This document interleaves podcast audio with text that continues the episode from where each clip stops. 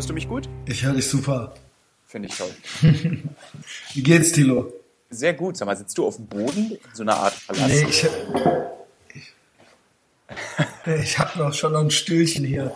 Ähm, aber ich habe letztes Mal war ich noch in einer anderen Wohnung. Ich weiß nicht, ob du dich noch erinnerst. Du, dir, du hast ja so viel erlebt seitdem, ja. An die Wohnung erinnere ich mich. Ja, äh, gut, dann ist ja gut an das Bett im Hintergrund.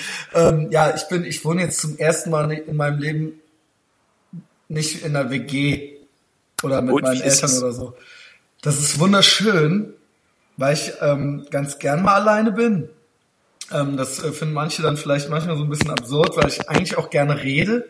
Aber ich rede natürlich auch immer mehr mit, mit mir selbst jetzt so. Zunehmend merke ich, ähm, ich kann mir schon bald vorstellen, wie das so ist als älterer Herr. Ähm, und es ist, äh, ich genieße es sehr, weil es sind einfach so die totalen Basic-Sachen wie, da kann man so lange in der WG leben, wie man will. Am Ende, man ist immer noch genervt, wenn der eine seinen Teller nicht wegräumt oder so. Also man Ja. ist keinen Schritt weiter, nicht einen Schritt weiter als mit 20.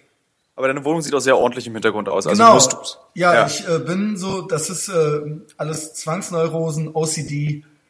Ah, wunderbar. Ja. Äh, bei mir kann es sein, dass um 20.30 Uhr jemand klingelt, weil heute zum Abend zum allerersten Mal in meinem Leben läuft der Podcast eigentlich schon? Wir nehmen schon auf und wenn es Super. ist schön, ja, ich würde das auch einfach so mitnehmen. Ich mache das jetzt immer so. Äh, um 20.03 Uhr. Ich gucke heute nämlich zum allerersten Mal, wirklich zum allerersten Mal in meinem Leben bewusst ein Fußballspiel. Ich habe ja nicht mal Nein!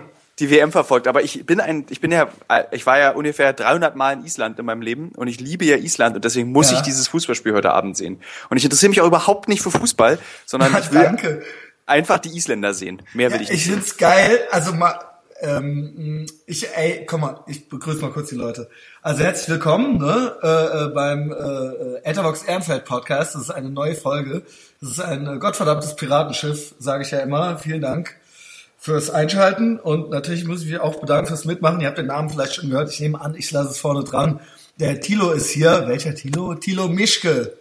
Hello. Guten Abend. Ja, schön, mal, schön, dass ich äh, dabei sein darf. Ja, ich freue mich vor allen Dingen auch, dass du wieder mitmachst. Letztes Mal war Folge 62. Das war im September, das ist schon total lange her. Und es ist halt ultra viel passiert. Und ich ähm, äh, äh, habe gesehen, was du da so machst gerade. Und da reden wir auch gleich drüber. Jetzt hast du ja gerade das erzählt mit dem Fußball. Das finde ich eigentlich noch ganz witzig. Vielleicht können wir da auch noch ein bisschen drüber reden. Weil, ähm, ja, ich dachte erst, du wärst so ein Fußballtyp. Weil Überhaupt nicht, null, gar nicht. Es hat ja Deutschland jetzt auch gespielt gegen äh, Slowakei gewonnen und so weiter. Und ähm, du schriebst noch, äh, schriebst mir noch, eigentlich wollten wir da ja schon skypen. Du schriebst mir noch so, äh, was ist denn dieses Spiel und so weiter. Dann musste ich das auch erst googeln. Also beide so überhaupt so völlig unmännlich. Ähm, so von nix eine Ahnung halt. Und dann habe ich es dir geschrieben und dann meinst du, ja, nee, ey, komm, dann äh, lass mal lieber äh, äh, verschieben. Ja, das, das wurde so knapp, weil ich nämlich in Brandenburg war. Äh, wir reden ja gleich über die große Reise, die ich gemacht ja, ja, habe. klar. Aber ich musste mich halt ausruhen. Ich wusste, ich brauche länger aus Brandenburg zurück, wusste aber auch, dass mein einziger Fußball-Nerd-Freund bei mir deshalb. gucken möchte. Und ich saß, während er alleine in meinem Wohnzimmer saß und Fußball guckte, saß ich auf der Terrasse mit anderen und wir haben so uns unterhalten. Und man hörte dann immer so traurig drüben aus dem Proletengarten, der gegenüber von meiner Wohnung ist, hörte man so, yeah! Und man hörte dann, weil er es nämlich aus dem Internet geguckt hat, also immer drei Minuten versetzt, kam dann bei ihm so aus dem Wohnzimmer bei uns. Ja, ich hatte nämlich die Folge davor schon mal ein bisschen drüber geredet. Also man kann das ja Glas halb voll, Glas halb leer mäßig sehen. Ähm, ich hab, man redet sich das dann natürlich immer froh, wie cool man selber ist, wenn man Fußball scheiße findet, so, ich stehe da total drüber und so weiter, weißt du, also, hat der Pöbel, der, äh, und so weiter und so fort. Aber eigentlich ist man erinnert, also bei mir ist es so, bei mir ist es so, weil ich nie einen richtigen Vater hatte, und ich glaube, das kriegt man entweder in der Kindheit, gerade als Junge, irgendwie äh, richtig mit. Entweder guckst du mit dem Papa immer schon Sportschau oder nicht. Ja, Dann ich glaube, das du, ist so. Das ist wirklich so. Ich weiß nicht, Mein- anscheinend hast du auch nicht Sportschau geguckt. Null. Also mein Vater hat sich für alles interessiert, aber eben nicht für Ja. Fußball. Also wie gesagt, das hatten wir beim letzten Mal schon mal besprochen. Ich wusste halt mit zwölf, warum Menschen mit Tieren Sex haben, aber ich wusste nicht, warum Menschen Fußball gut finden. Hatten wir da schon darüber gesprochen? Ich glaube, wir haben schon Ja, mal über meine, meine. Genese gesprochen, warum ich so mich auch mit diesem Sexthemen zum Beispiel beschäftige. Ah, Da haben wir, okay. glaube ich, ich glaube ja. Ja, Wenn aber nicht- nicht, mit dem Fußball. Ja, genau. Das ist ja eben Ja. so die Theorie. Wenn du mit Papa immer Sportschau geguckt hast, dann ist das halt, das ist halt frühkindliche Prägung. Das kriegst du halt nicht mehr raus. Ähm, ich bin aber irgendwie auch ein bisschen froh natürlich, dass ich da jetzt nicht so hängen geblieben bin. Und die Nationalmannschaft ist ja immer so ein Spezialfall. da dürfen dann auch so die Mädchen und so Leute wie wir mitmachen, so. die so von nichts eine Ahnung haben, so, okay, die Weißen sind wir und so.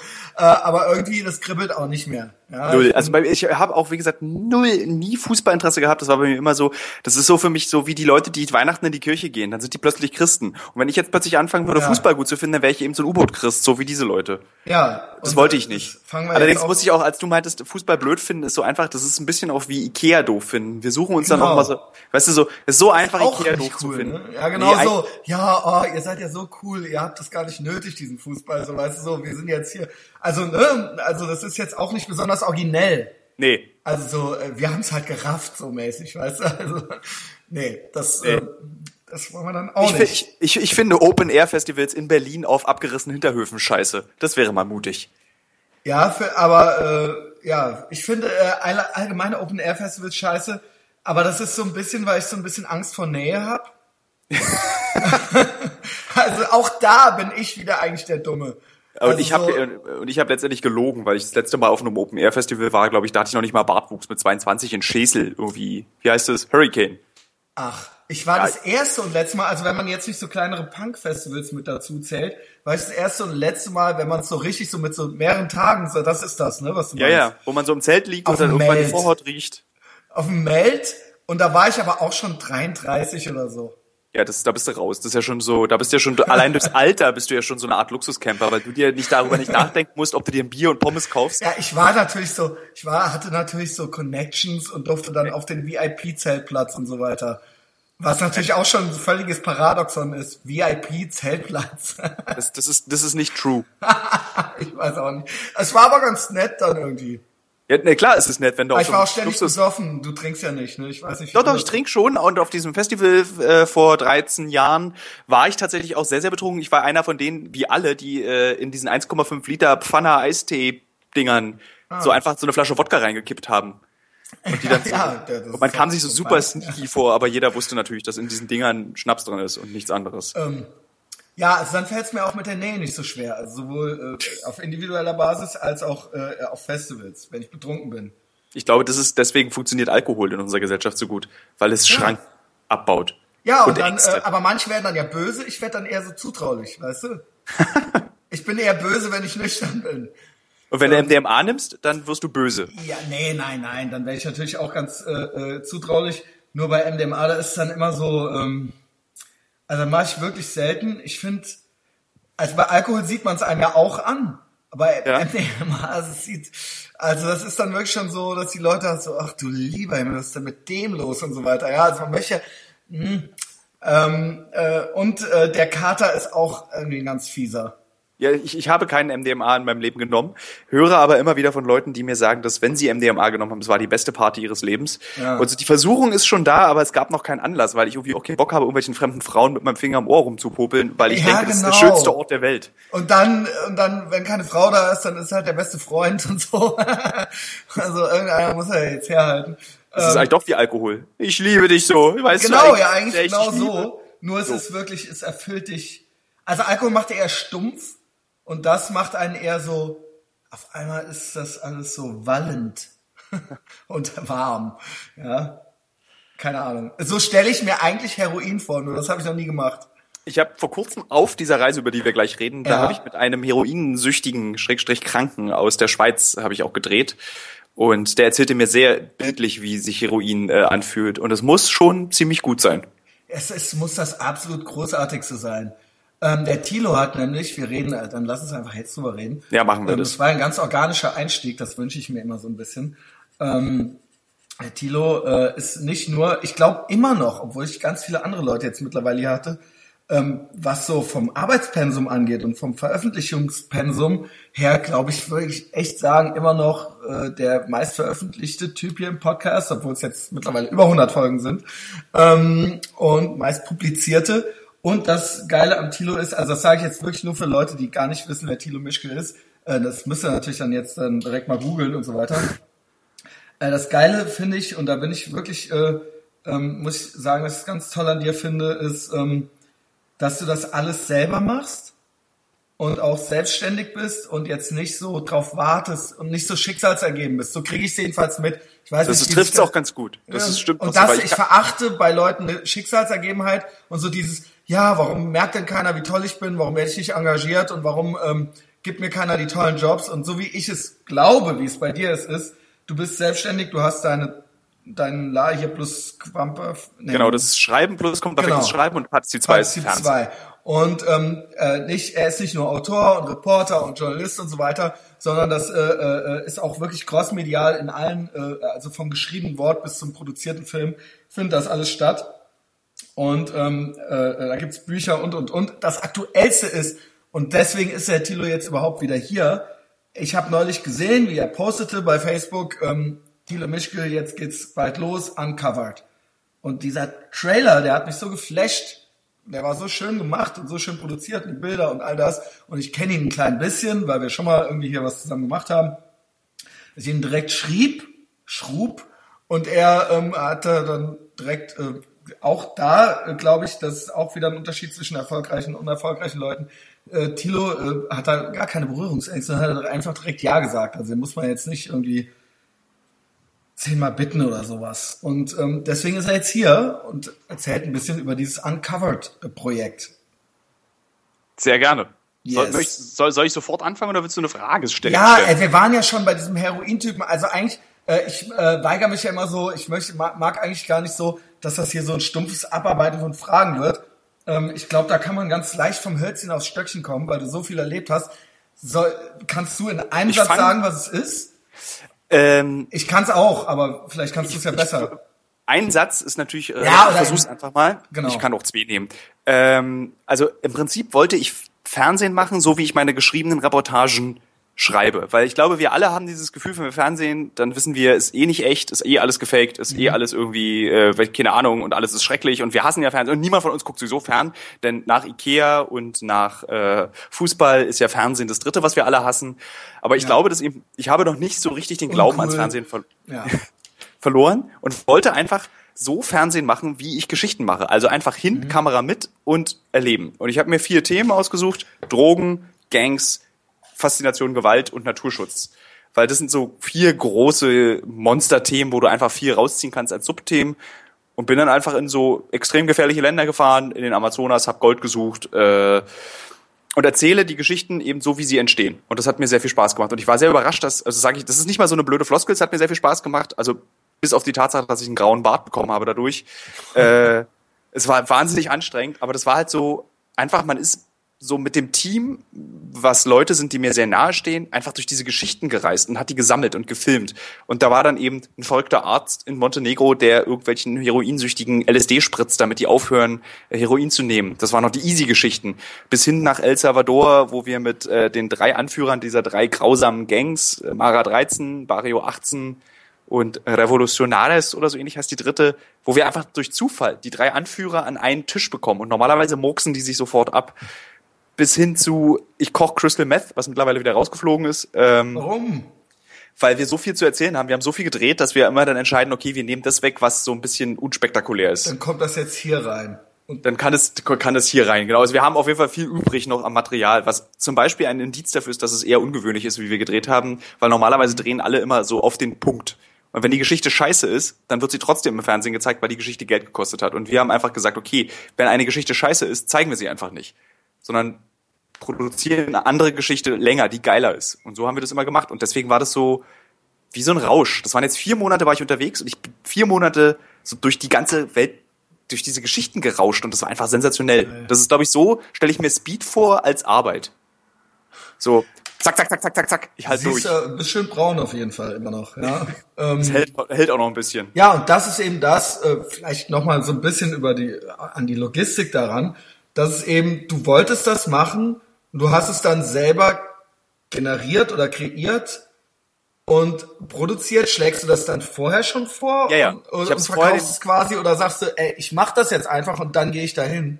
Das ist zu gefährlich, also weil sowas ist ja wirklich teuer. Wenn du so fünf Leute immer ins Ausland schleppst, das ist so viel Geld kann ich gar nicht in die Hand nehmen persönlich, dass ich das Sieben hat ja schon ja gesagt, das ist eine doofe Frage von mir jetzt eigentlich. Ne? Nee, das ist aber es ist eine berechtigte Frage, ja. die wurde mir schon mal gestellt. Das ist eher so, diesmal war es so, dass ich das während eines Mittagsschlafs hatte ich diese Idee für das Konzept dieser Sendung, habe sie aufgeschrieben sofort und dann ProSieben geschickt und dann lag es aber auch ein Weilchen in deren Schubladen und dann hatte ich irgendwann so, war ich ungeduldig und meinte so, was ist denn nun? Weil wenn nicht, dann nehme ich es wieder zurück und biete es einem anderen Sender an. Weiß. Und dann, und dann ging es ganz schnell und dann durften wir es machen. Und auch wirklich mit einer, am Anfang noch mit einer sehr großen Freiheit, am Ende dann mit einer nachvollziehbaren Furcht. So viel Freiheit können wir euch auch nicht lassen, aber es ist ja eben Was so, du machst ja das? nicht, Wie, wie? Naja, also wir hatten so äh, die Tonalität, die Bilder, das ist halt so Sprache, eine sehr, sehr eigene Sprache. Also sie hatten dann quasi schon was gesehen. Nee, nee, nach Oder der wie läuft das Folge. ab? Ja, also es gar, also ihr, es wurde quasi, also es ist gar nicht so, dass ihr jetzt vier Monate gedreht habt, sondern ihr habt immer auch eine fertig gemacht und die Genau. den Weil es Okay. startet ja auch, jetzt weiß ich nicht, also es startet Elfter, ja, meintest du, ne? genau, in zwei Wochen geht's los. Ja, genau. Das war wirklich alles, dass wir, eine Folge war fertig, dann gab's Feedback. Eine, dann war die nächste fertig. Okay. Zum Beispiel, wir, ich bin jetzt vor einer Woche zurück und wir drehen, also es wird immer noch äh, geschnitten und produziert, obwohl es ja eigentlich in zwei Wochen schon losgeht. Aber wir Mhm. produzieren jetzt die Folge, die in sechs Wochen startet. Also Das äh, ist so aktuell ist, man denkt Ja, ja. immer, ja, ja, und dann machen die das mal fertig und dann in einem halben Jahr senden die das Nee, nee, oder nee. so, aber das ist ja, das ist ja, das, ist war ja gerade eben erst, ja. äh, weil wir zum Beispiel für den Film über die, was an Gewalt geil ist, war ich halt mit zwei äh, Hooligans unterwegs in Frankreich. Und äh, ich kann. Das jetzt war die leider nicht erste dann, oder was? Nee, das war jetzt, das war der letzte Dreh. Okay, erzähl. Und naja, wir waren halt, ich wollte halt irgendwie wissen, so alle reden über Hooligans und dann haben wir uns während der EM ist ja nun auch gerade gefragt, was bedeutet das? Und ich wollte halt, ich hatte halt keinen Bock auf dieses so, äh, wir fahren mal hin und versuchen mal ein Interview zu bekommen, sondern wir wollten eben mit zwei Hooligans dorthin fahren.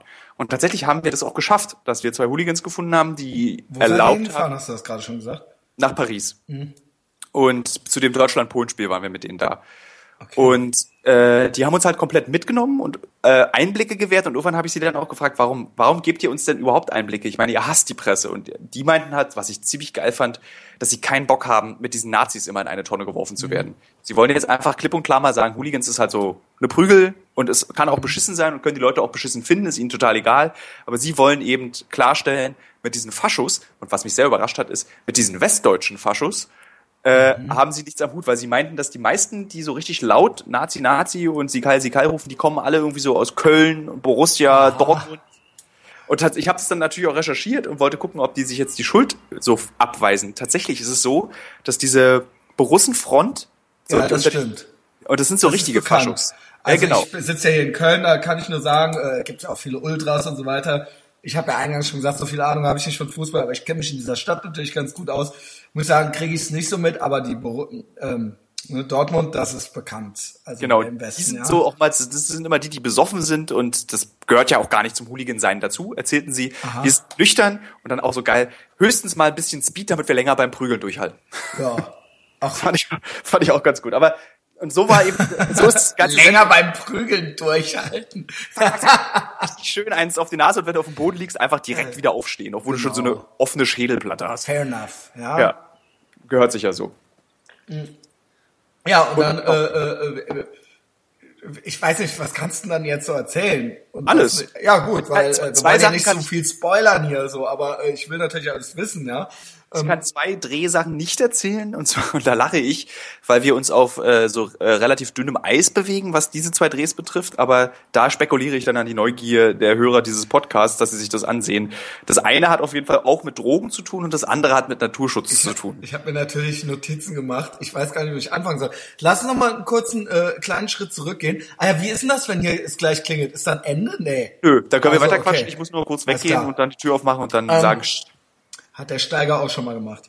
Ähm, ähm, du meintest, nach der ersten Folge hätten die gesagt, ja, ist okay. Nee, super. Aber Ach so, könnt die ersten ein bisschen, äh, könnt ihr bitte ein bisschen, äh, es wäre halt geil. Was war, was war, was war denen da jetzt zu heftig? Sie fanden, sie finden das alles super, was wir machen. Das finde ich schon mal sensationell, dass da Okay. irgendwie nicht uns in die Themen reingeredet wurde. ist es, ne? Genau, pro sieben. Es geht eher so, weißt du, wir haben halt dann so, wie wir reden. Getextet. Und du musst natürlich, weil es eben für ProSieben ist und nicht für den Sender Tilo, kannst du nicht eine Tilo-Sendung machen von der Tilo-Produktionsfirma, sondern du musst dich halt an den Rahmen anpassen. Wenn ich zum Beispiel für die Zeit schreibe, dann schreibe ich ja auch wie für die Zeit. Okay. Und wenn ich für, also du musstest natürlich die Sprache so ein bisschen ändern. Ja, Und das die bei der, ja, Entschuldigung. ja, mir so erzähl Bei Frage. der Zeit verstehe ich das noch, aber bei so audiovisuellen oder auch nur Audio, äh, ne, ich mache jetzt, kümmere, ich höre sehr viele Podcasts und so weiter und ich glaube, die Leute wollen mittlerweile einfach eine gewisse Echtheit. Die und haben Echtheit ist total wichtig. Und wenn ihr eben so seid und das echt ist, dann ist das besser. Und selbst wenn man dann mal einen halben Satz nicht versteht, ist das wichtiger. Das ist jetzt mein, ich bin nicht pro sieben. Ich weiß, dass die ganz Ja. andere Mechanismen da haben.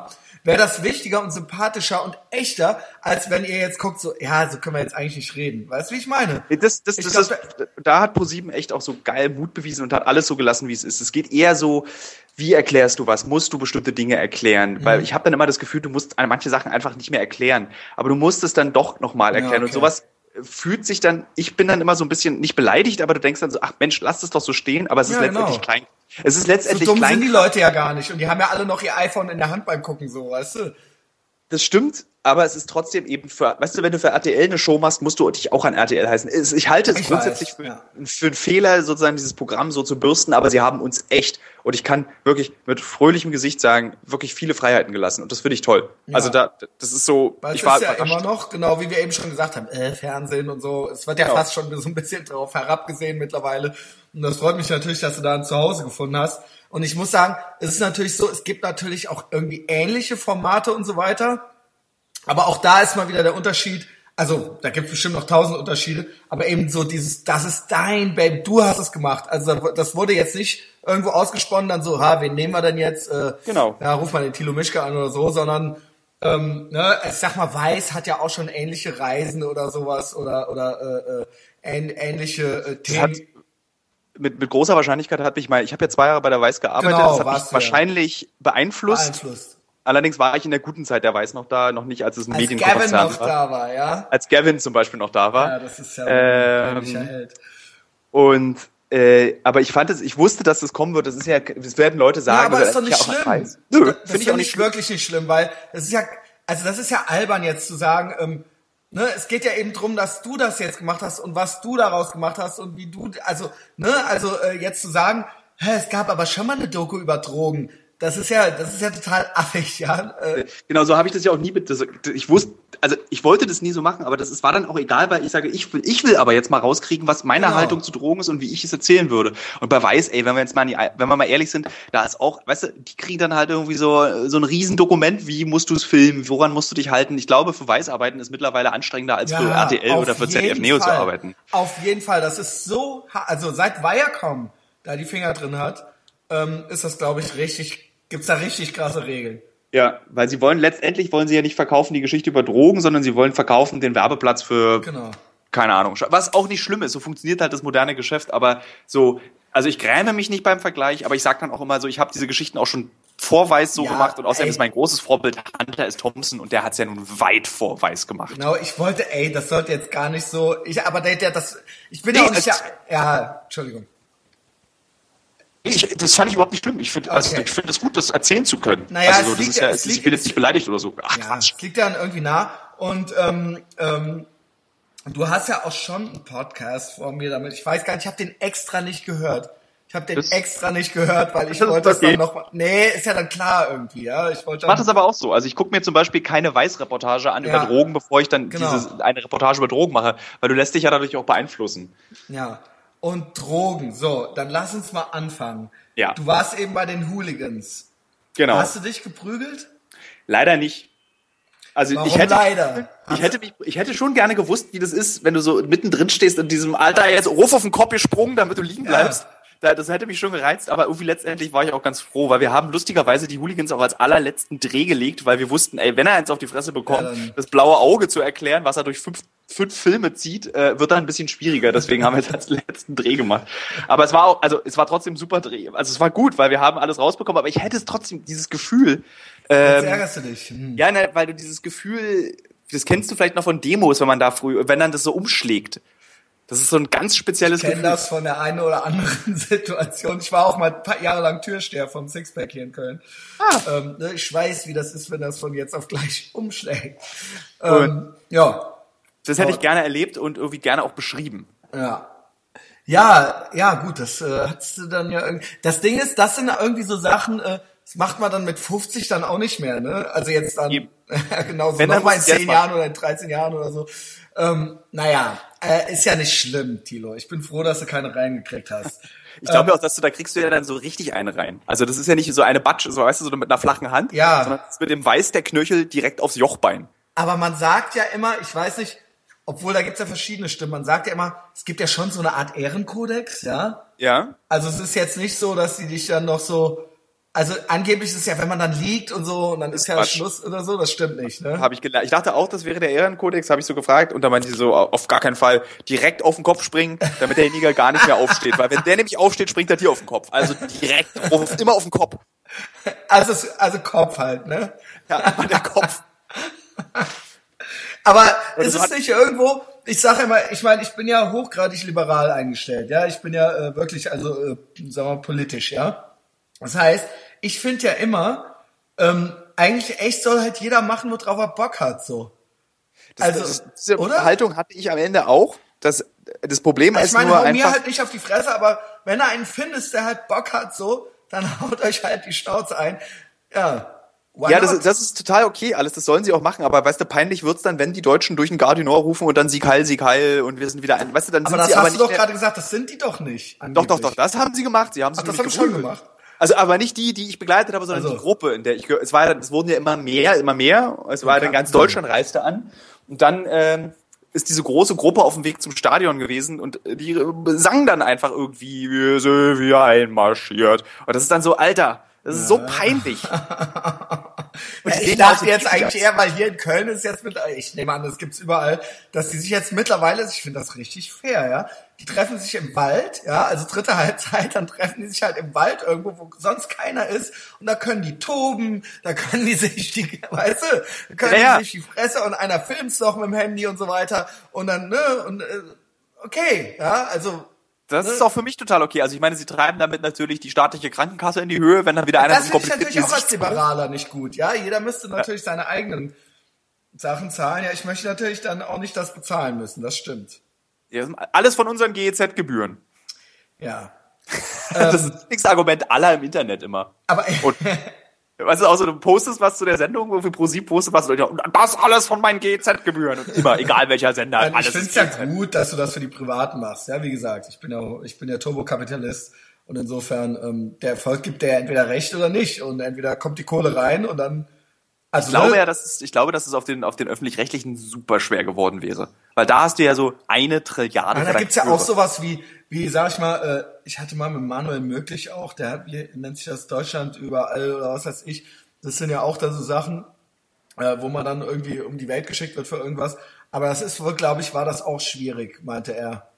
Dieses Wild Germany? Ja, Wild Germany, genau. Genau. Das war ja dann in Deutschland und dann gab's dann so dieses danach, dieses Deutschland überall. Dann ist er um die Welt, in Brasilien dann Deutsche getroffen, äh, Ja. Siedlungen oder was weiß ich von Leuten, die immer noch so leben, wie vor, wie, wie die in Deutschland hier vor 100 Jahren oder irgendwie sowas und solche Sachen halt eben, ja. Eigentlich Ja. nicht uninteressant, aber ähm, äh, ja, äh, bei den Öffentlich-Rechtlichen, da muss es ja nochmal durch acht andere politisch korrekte Gremien durch, irgendwie so. Genau, ja. also da war ich ganz froh, dass es nicht irgendwie übers, also Ja, ist so, natürlich äh, geile A, weil mehr Kohle und du hast mehr Zeit, aber es ist halt einfach dann so, boah, Ja, du äh. diskutierst es tot. Ja, und das äh, kennst du ja schon, du meintest ja schon, das wäre ja beim Stern schon ganz schlimm in der Redaktion halt irgendwie so. Ähm, ja. Also, Themen kenne ich. ja, ähm, ja, ist halt so, ne? Bei, bei den, die haben ja natürlich einen Auftrag, ja. Die haben natürlich eine Agenda, die Lügenpresse.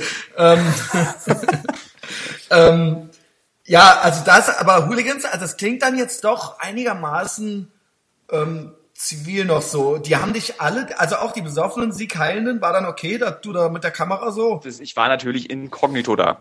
Okay. Schön mit Mütze, mit Mütze im Gesicht gezogen. Das ist ja dann auch, genau, und tatsächlich nicht mal irgendwie so eine Riesenlinse, auf, also GoPro auch. Und das Lustige war ja, So, bevor ich so ein bisschen Schiss schlecht. hatte, äh, war ja so diese Hooligans, das sind ja so Leute, die einfach um 19 Uhr Zeit haben und die gucken halt Galileo. Und ich hatte die ganze Zeit Angst, dass sie das erkennen. Weil ich mache ja auch manchmal was für Galileo. Und wie, wir nennen Moment mal. Oh, was warst denn du hier? Ist nicht der, ist nicht der Typ aus Galileo? Hängt auf dem Kopf. Äh, Ja, aber sie haben mich nicht erkannt. Da war, ich habe aber auch wirklich äh, die Mütze wirklich tief ins Gesicht gezogen. Ich, mu ich muss sagen, das ist natürlich irgendwie so, als hätte sich jetzt gekloppt, okay. Aber ansonsten ist das natürlich was, was einem, was mir noch am unfremdesten ist jetzt. Ja. Ich war zwar nie Hooligan, aber irgendwie hat man da ja schon so eine Art Bild im Kopf. Gangs schreibt, äh, hatte ich mir aufgeschrieben, Drogen, das war hier Gold, Meth, Koks, Graffiti, Yakuza, ne? Und Guns habe ich mir aufgeschrieben. Knarren, äh, hast du bestimmt jetzt mit all diesen Sachen, äh, hast du Kontakt und die hast du auch in der Hand. Wo fangen wir an? Ähm, okay, wenn du dich nicht gebrüllt hast, hast du Koks genommen? Lustigerweise habe ich 30 Gramm Kokain in äh, Kolumbien gekauft, um zu gucken, wie schnell man Kokain kaufen kann. Und ähm, ich habe, ich glaube, ich hätte es genommen, wenn ich nicht Mann, vorher die. Tilo! Pass auf, pass auf, pass auf, pass auf. Ich, das ging einfach nicht. Koks und dann immer auf den Kopf. Äh, ich habe vorher die Geschichte gemacht, wie dieses Koks gebaut wird und wo Ja. kommt's her. Und dann leider, äh, also nicht nur leider, sondern weißt du, du bist dann halt auf so einer Farm, wo die erstmal irgendwie so 70 Liter Benzin und Batteriesäure da reinkippen. Das ist noch okay, das hätte man irgendwie in Kauf genommen, weil irgendwie ist halt dreckig und einmal werde ich es ertragen. Aber danach habe ich einfach auf einer Coca-Farm war ich und habe irgendwie Kinder beobachtet, wie die irgendwie für eine Mark am Tag diese Coca-Blätter zupfen. Danach habe ich irgendwelche Soldaten getroffen, die sich die Beine abreißen lassen haben. Danach war ich auf Patrouille in den Mangrovensümpfen, musste 20 Leuten ins Gesicht gucken, die gleich Angst hatten, dass sie sterben. Danach war ich auf einem offenen Ozean, der versucht hat, U-Boote abzukaschen und der erzählte mir, dass das Schlimmste was ist, wie viele Leute hat er schon verloren beim Kaschen dieser U-Boote. Du kannst nicht koksen, wenn du gesehen hast, wie Koks gemacht wird. Ich glaube, das ist so. Es ist, also erstmal. Man sagt ist- das ja auch über Fleisch und so weiter. Und wenn du einmal gesehen hast, wie die äh, äh, Kühe da gehalten werden und so weiter, bin auf jeden Fall aber da- gut. Also ich glaube, dass du tatsächlich, wenn du in so eine Hühnerfarm gehst und du hast dann das Problem, danach dieses, äh, kannst du erst mal so drei Monate kein Hühnerfleisch Das mehr ist ja essen. genau dasselbe dann, ne? Genau, aber jetzt, vielleicht will ich in drei Monaten koksen. Aber jetzt ist es auf jeden Fall so, dass ich keinen Bock habe auf Koksen, weil das ist echt eklig. Und ich fand es aber tatsächlich sehr lustig, äh, 30 Gramm Koks für 50 Euro zu kaufen. Das fand ich Das schon ist ja witzig. wohl der Hass, was hast du damit? Oh Mann. Äh, Irgendwie ist es ja, also wenn ich das Steak schon kaufe, Ja. ja, oder die Eier aus der Hühnerlegebatterie, Ne, du ist musst ja auch keinem damit geholfen, die dann wegzuwerfen, ja? Das, Das Geile war ja auch- mir doch nicht sagen, dass du die 30 Gramm weggeworfen hast. Das war, also ich bin ja, ich, ich kokse ja auch nicht, also für mich wäre es das erste Mal gewesen. Und das Großartige war, ich glaube, jeder, der Ahnung von Koks hat, hätte sich auf jeden Fall, der hätte die Hände über dem Kopf zu schlagen. Das war so ein großer, weicher, weißer, feuchter Ball, den ich gekauft habe. Und es war nicht trocken oder Pulver, sondern das war so ganz glitschig. Ich habe mal gehört, übrigens von diesem Gavin McGinnis, der Ja. das Vice Magazine erfunden hat, dass der mal äh, irgendwie hundertprozentiges Koks irgendwo da in die Finger gekriegt hat und das genommen hat. Und er meinte, das wäre halt ultra geil. Du wärst, bum, wärst halt bumsfidel drauf, könntest ja halt echt noch ein paar Pfannkuchen essen äh, äh, und drei Gänge Mahlzeit zu dir nehmen, einen Mittagsschlaf machen, danach auf, also es wäre halt komplett anders als Ja, alles, was wir hier so kennen. Äh, könntest halt noch einen zweistündigen Mittagsschlaf äh, machen, danach aufstehen, wär's halt immer noch Bumsfidel drauf und so weiter und so fort. Es wäre halt gar nicht zu vergleichen hier mit diesem, ah ja, dann hat man keinen Hunger mehr und kriegt irgendwie die Augen nicht mehr zu und so weiter. Er meinte, als wäre es lässigste überhaupt gewesen. Ich weiß nicht, ob es stimmt. Ja. Äh, bei hundertprozentigen Koks bin ich mir nicht, ich glaube, er meint 80 Ja, Prozent. ich irgendwie hatte nämlich sowas, den, ja. das Geile, ich hatte dann so, ein- so, so ein Kilo, so ein Beutel voller so steinharter Brocken. Und das ist dieses eigentlich das Urkoks. Da, Mhm. daraus machst du dann das Koks noch. Und dann habe ich so gefragt, was ist denn, wenn ich das jetzt nehme? Und da meinte er dann so, der, der Bauer, naja, also entweder stirbst du oder du wirst verrückt. Ah so, okay. Das ist, da, da war dann irgendwie so, da war dann der Selbstversuch. Also Gavin meinte auch so, man spürt dann so sein Gesicht nicht mehr. das kann, vielleicht hat das, ich, das passt auf jeden Fall zu ihm, dass er sich das getraut hat. Ähm, ja, das hast du nicht gemacht. Hast du denn Meth, Crystal Meth zu dir genommen? Ich, ich darf über all das, was ich genommen habe, noch nicht reden. Ach so. Ja, ja, das ist, äh, das ist, äh, da, da Also müssen wir ja. Stillschweigen bewahren. Also ja, weil bei den anderen hast du ja gesagt, nein. Weißt du was, ich schreibe dir mal jetzt per Skype, was ich genommen habe. Du musst mir aber versprechen, dass du es äh, nicht sagst. Also ich schreibe, Ja, okay, wir, wir skypen ja beide und da kannst du es ja dann sehen, was ich genommen habe. Dann darfst du per Lachen oder per Ach du Scheiße reagieren. Okay? Ja, Mehr nicht. Das ist ja, wie gesagt, es gibt da echt eine Sperre drauf, ja? Alright. Ja, ich will dich natürlich, möchte natürlich, dass du wiederkommst, ja. Mhm. ist das schlimm jetzt für die Leute, die zuhören? Ja. Ich War das alles, weiter? Wenn ihr was Ich lese ja gerade die Sache. ja, das ist äh, schön, das freut mich. Das freut mich. Ja, es freut mich, dass es dir gut geht, Thilo. Ja. Ähm, So. so. Ähm, über wen weiß ich, ich will dich ja auch nicht den ganzen, obwohl, wir haben ja noch Zeit. Wir haben ja Ähm, noch ein bisschen. Yakuza, über die weiß ich schon ein bisschen was. Ich hatte mal hier einen, den David Schumann, der hat die Tokyo Diaries geschrieben. Und Woher kenne ich den? Woher kenne ich den David Schumann? äh, der spielt bei Kampfsport, aber der war halt mal Model in äh, Tokio aus Versehen. Der hat Japanologie studiert hier in Köln. Ich auch. ist, ähm, ist, ist nach äh, Tokio und wurde dann da als Model entdeckt, weil er halt so anders aussieht als die, die da rumlaufen. Und er war dann halt so Calvin Klein Model und so und war dann da halt so an den Plakatwänden dran und so weiter. Und als er wiederkam, mehrere Jahre lang war der halt Topmodel. Und als er wiederkam, The. Tokyo Diaries äh, heißt das Buch, ähm, hat er das dann geschrieben, ja. Und mit dem hatte ich auch schon mal hier einen Podcast und er hat mir ganz viel drüber erzählt. Du kannst das bestimmt äh, diverse Sachen bestätigen, also zum Beispiel so ne, mit den Yakuza und so weiter, dass die da halt in der Tat, oder wenn du mal ganz viel Langeweile hast, kannst du auch meinetwegen beim Joggen mal den Podcast hören. Der ist, glaube ich, ganz gut. Ähm, die Yakuza äh, kontrollieren alles, ne? Ja, Das das ist in der stimmt. Tat so. Und ich sah in deinem Trailer, das darf man ja dann verraten, weil diesen Trailer gibt es ja. Ja. Du warst mit denen auch mal baden, ne? Und in der Badewanne. Nee, also du warst mit denen dann auch schon mal, äh, hast du ein bisschen im Spa äh, Zeit mit denen verbracht. Ich habe glücklicherweise noch einen anderen Film gemacht über Tattoos und habe da Yakuzas kennengelernt und habe aber auch ganz gute Kontakte mittlerweile zu den japanischen Yakuza. Und diesmal, diese, mit dem ich baden war, das war lustigerweise kein Yakuza, sondern mit denen ich diese Tattoo-Sachen gemacht habe, das Ja, sind sogenannte auch. Geld, Ja. Geld-Yakuza. Also das sind so Easy-Typen, die so erpressen, einfach nur Kohle erpressen. Für Uncovered wollte ich aber so einen Killer, so einen, der Leute umsetzt. Genau, so einen richtigen bösen Yakuza. War das auch da, wo dann, man sieht dann so einen Ausschnitt, wo dir einer so eine verpassen will? Genau, das ist dieser Ausschnitt. Das war, Erzähl. also, das war auf jeden Fall eine harte Geschichte, weil wir dann äh, dieses Interview machen wollten mit einem richtig echten bösen Yakuza und ich wollte dem so relativ strenge Fragen stellen. Also über die Entmachtung der Yakuza und dass die ja nun echt langsam durch die Olympia 2020 wollen die Japaner ja die Yakuza loswerden und deswegen nehmen die denen die Rechte weg und haben, können nichts mehr machen. Und der erste große, wirklich große Fehler, den ich gemacht habe, war zu diesem Sprechen, zu diesem Interview zu kommen ohne Anzug. Und da war die Laune, also man denkt ja, das ist ein Witz. Und die Laune war aber so dermaßen im Keller. Aber du dass ich- weißt ein paar Sachen über Japan, oder nicht? Ein bisschen. ja, aber ich weißt du, so, das ist, ich dachte, wir quatschen halt so, wir reden halt so entspannt, aber ich wusste nicht, dass da diese Anzugspflicht besteht. Ich wusste, dass du Anzüge anhaben musst, wenn du geschäftlich dich mit diesen Yakuza auseinandersetzt. Ich, es war mir einfach nicht klar, dass er jetzt auch für dieses Interview, wo ich ja eigentlich nur hinter der Kamera sitzen sollte, auch einen Anzug anziehen sollte. Und der war so sauer. Das war so unangenehm. Wahrscheinlich war das Ehre, äh, war das eine ja, ja. Frechheit sich irgendwie so, ne? Der hat sich richtig beleidigt gefühlt, dass ich da wie so ein Penner irgendwie hinkomme. Äh, und ich musste dann irgendwie gleich auch am Anfang mich ganz doll entschuldigen und der wollte dann auch nicht mit mir reden. Und das ist ja auch geil alles im Material, wie wir dann verhandeln mit dem. Also Finger, äh, du musstest dir eigentlich einen Finger, hätte, er hätte das gerne gesehen, dass du dir einen Finger vor dem abschneidest, ja. Wahrscheinlich hätte er das gerne gesehen. Und das, äh, tatsächlich, wahrscheinlich hätte er das wirklich gerne gesehen, wie ich mir den Ja, abschneide. ja. Auch so richtig geil schlecht Dass drauf. dich Und es war schämst, ja. Also und ich das schäme ist mich halt- jetzt. so ein richtiger, so ein, es war so ein richtiger Assi. So ein Assi-Yakuza. So mit so einer Visage, wo du schon echt so, okay, das Das ist so, war das, so ein schwererer Typ irgendwie, das war sein, das war sein Gehilfe, seine rechte Hand. der dann so nach dir gelangt, der dir dann so. Ja, der so handgreiflich wurde, ja. Pass auf, das erzähle ich jetzt mal gleich die ganze Geschichte, dann haben wir das mal erledigt. Pass auf. gucken So, es natürlich trotzdem noch, ja. Äh, was sagst du? Wir gucken es natürlich trotzdem Ja, alle noch. So es ist, ja ja- nicht, dann wollen wir es auch sehen, ja.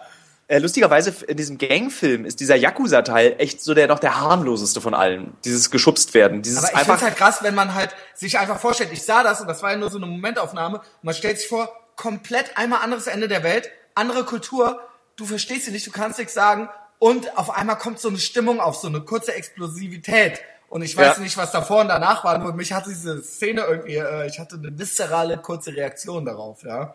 Ich dachte, oh. Äh, das war halt so, dass wir dieses Interview geführt haben, ich ihm relativ strenge Fragen gestellt habe, echt Schweißflecken bis der ich, und wir haben dabei auch gesoffen. Ich musste saufen, also immer Whisky, Whisky Soda die ganze Zeit und ich war komplett nüchtern. Ich bin nicht betrunken geworden, weil ich einfach mir so eingekackt habe vor Angst in dieser Situation, weil ich saß dann so da und habe dann immer überlegt, Alter, wenn der dir jetzt eine knallt, das ist halt einfach scheiße, weil das ist dann so, das ist einfach so, du bist dann halt einfach ausgenockt.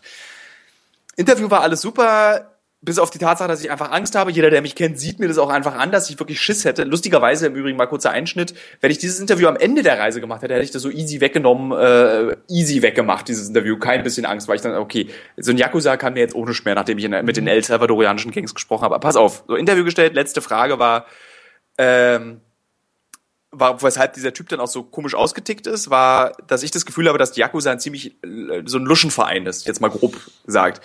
Weil ich das, sie sich ganz schön einnullen lassen durch die Regierung und das Recht.